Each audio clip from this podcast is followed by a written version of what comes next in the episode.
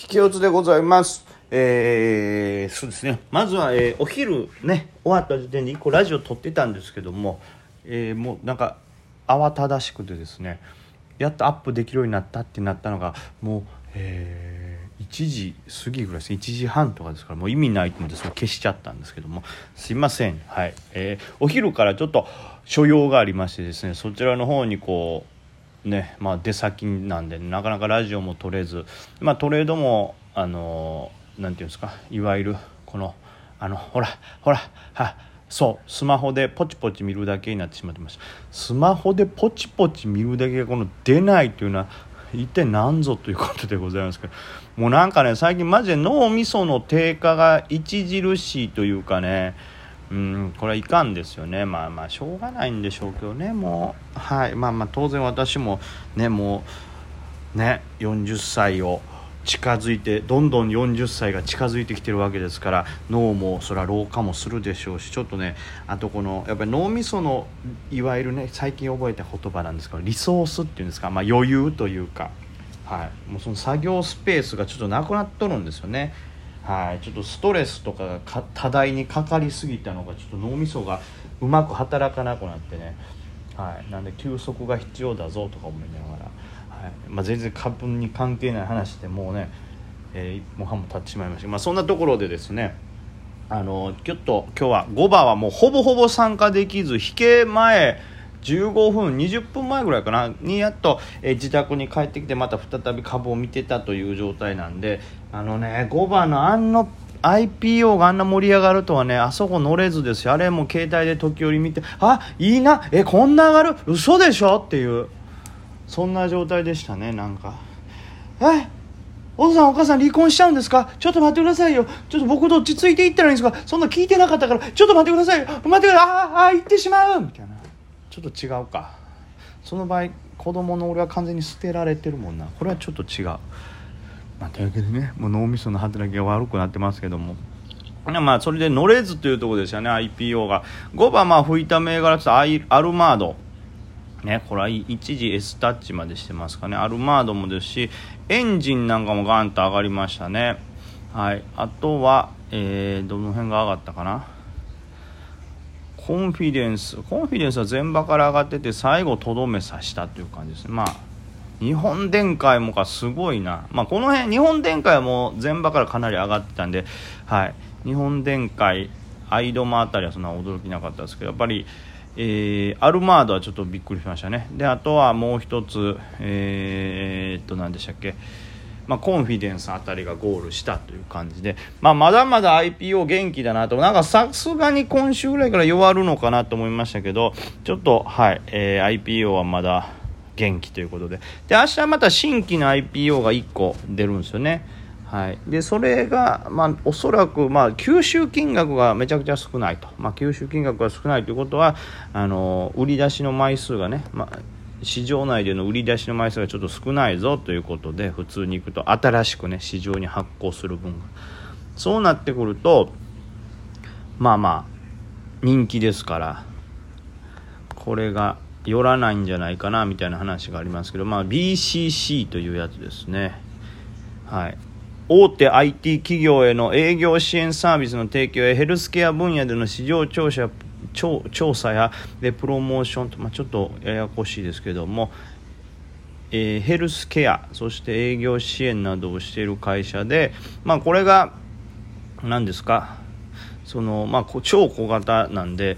これはもしかして明日寄らないんじゃないかなという話ですね。でまあ IPO ってねそれぞれこうなんていうんですか？連動するところがあるんでバーンと上がってるものがガーンって下がってくると他のも怖がって売られたりとか資金抜けっていうのが同時に起こることが多いんですけども、まあ、例えばこれやったら明日寄らないでしょうからまあまだ恐ら恐るに足らずというかみんなもまだイケイケの雰囲気がちょっと残るんかもなと思ってます。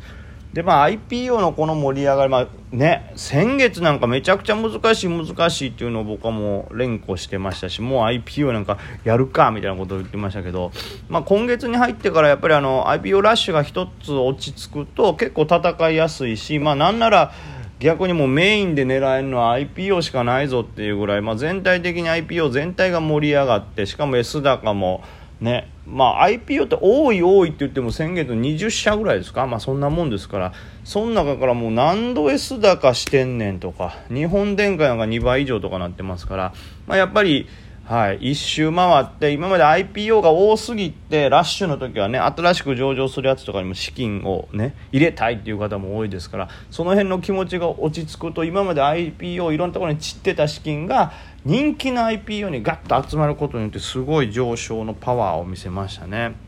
はいまあ、単純に他に上場すでにされてる銘柄の中から S 高とかで盛り上がった銘柄の数とやっぱ IPO から、えー、先月の IPO から S 高までいった数でいうともう割合ではもう運命の差ですから、まあ、極端な話ね、えー、他の銘柄を20個、まあ、適当にってわけではいかないですけど、まあ、適当に20個買ったとしてですよ。で、I え、S 高取れる確率っていうのはそんなねもちろんめちゃくちゃ低いわけですけどこと IPO に関してはこれも適当に買ったというか、まあ、言ったら20社なんかね全部買おうと思ったら全然買えるはずですからまあまあ資金によりますけどね100株ずつとかになるかもしれないですけど、まあ、そうやって考えるとなんか手を取れるすぐそこに S 高があったんだなという感じですね。まあ、僕はね逆にこの6月の半ばでビビりすぎてですねはい、あまりロットを入れれてなかったんですけど、まあ、それでもちょこちょこ IPO のおかげで、はい、プラス出せたかなという感じで、はい、IPO 触ってよかったと思いますけどもうだってね何にせよその注目度っていうんですかいわゆる出来高とか見てもみんながこれ見てるなっていう銘柄もうほぼ IPO しかない感じでしたからね。ほぼって言ったらちょっと言い過ぎですけどあのね YouTube ライブの方のスクリーニングの時にこう見てますけどランキングいわゆるこの辺がこのぐらいでこの順番で目立つんじゃないかなっていうランキング作ったらもう半分ぐらいやっぱ IPO 入ってきましたから、まあ、20社っていうのが多いのもありますけどそういうことを考えると、うん、やっぱり IPO はやった方がいいよね。これがあの投資家で必要な手のひらくるんでございますけど、うんまあ、時期によってすごいいいですねやっぱり IPO は。うん、セカンダリーまあもちろん公募で入れたら入れたで、まあ基本的には戦いやすそうですけど、公募はさすがに無理だとしても、えー、何ですか？その、えー、何ですか？セカンダリー。ね、セカンダリーを狙うというのが普通で言うと、まあ、定石というか、ほとんどの人はセカンダリーしか入れないですから、セカンダリーを狙うって感じでしたけど、まあ、セカンダリーよりも、まあ、3度目、あれ、昨日ね、なんかね、教えてもらったんですよ、マー君さんにね。えー、まあファーストセカンドその次サードのサードのこういう時の言い方。やっぱり皆さん学があるというか頭がね良いですから知ってるんですけど僕はそのさささなんとかっていうのがよくわからないこの3度目の3って何て言うんですかみたいな状態だったんですけどそれを教えてもらったんですけどね。はいすっかり忘れておりますねこれ。さあさあティアみたいなやつですよ。さあティアみたいなやつ。はい。まあ、だからその そんな呼び方はどうでもいいんですけどその IPO はやっぱり3度目をちゃんと狙っていくっていう戦い方がまあ結局は戦いやすい。これだから難しいとこなんですけどあのセカンダリで狙いすぎるとボコボコにされてもまあ僕がまさにそれですけどいろんな攻略法を考えるけど結局戦えずに IPO なんか大嫌いやってなっちゃうんですよね。はい。あ、出た出た。ターシャリって全然違うやんけ。まあ、ファーストの、そうか。もう、だからこれちょっと、え、日本、あれやねんね。英語じゃないの？primary、secondary、tertiary、quaternary っていう言い方があるんですね。ありがとうございます。これ覚えましたけど、なんか、なんか tertiary とか quaternary ってなんかオウム真理教感がちょっとあるよねなんかオウム真理教のあの何でしたっけ？ああいうねその人の階級みたいなそんな名前やった気がしますけど、まあ、そんな、うん、そんな考えは良くないなんですけど、まあ、とにかくそのターシャリうんこれ多分覚えにくいからね馴染まないと思うんですけどもあえてかっこつけて言っていこうと思いますけどそのセカンダリというよりもターシャリだけを狙うということで、えー、まあ、効率よいトレードができるのかなと思い出しましたね。でなセカンダリをやると本当に負けまくると IPO が嫌いになってしまうんですけど逆に例えばこのタイミングで IPO 嫌いになってじゃあ IPO 触りませんってなってでまあ短期であったりデイトレだったりで IPO を抜いて戦うってなるとこの時期ってやっぱり資金が集まらないんでそれはそれで難しいんですよね。で今までだからどうやってこういうとこ立ち向かおうと思ってましたけどやっぱりこれはターシャリですよ。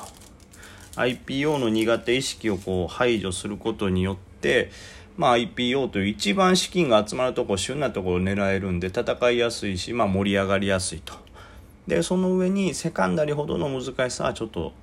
えー、避けていくと。いうことですね。なんでまあとりあえず明日も IPO があって、まあ、それも寄らないんじゃないか予想をねマー君さんもされてたんですけど、まあ、マー君さん分かんないよっていう方はこうちょっとまた YouTube ライブの配信の方見に来ていただいたらですね、まあ、よくコメントされる凄腕の方なんですけどその人がね教えてくれてますけどまあまあ本当に小型案件ですから寄らないという可能性が高いんですけどそれである限り明日もまあ盛り上がるかなというところでございますからまた明日もねあの IPO のチャートの形がいいとこであったりとかとにかく注文ごと高い上でね、えー、形も綺麗や人が集まりそうだよっていうところを狙っていきたいと思いますけどこれがまあ6月の IPO が20社ぐらいでした。それぐらい多いからこそこの流れが生まれたのかえー、タイミング的にも。逆にこれが今までの IPO と同じでもうちょっと少ないとですね10社なのか、まあ、7社8社なのか、まあ、もうちょっと少なかった場合はですねこのサイクルが多分短くなるんですよね。その最初の資金のこの何て言うんですかねこのえっ、ー、と分散が少ないってことはこれだけ時が経ってから上がっていくというよりも分散が少ないがゆえにもっと早くそのサイクルが来て、まあなんなら他の IPO が上場してるタイミングで上がっていく銘柄っていうのもあると思うんですよね。ま、バルミューダとかもなんかそんなイメージでしたから。まあ、だからその IPO の数によって変えていかないとダメですけどターシャリを狙う。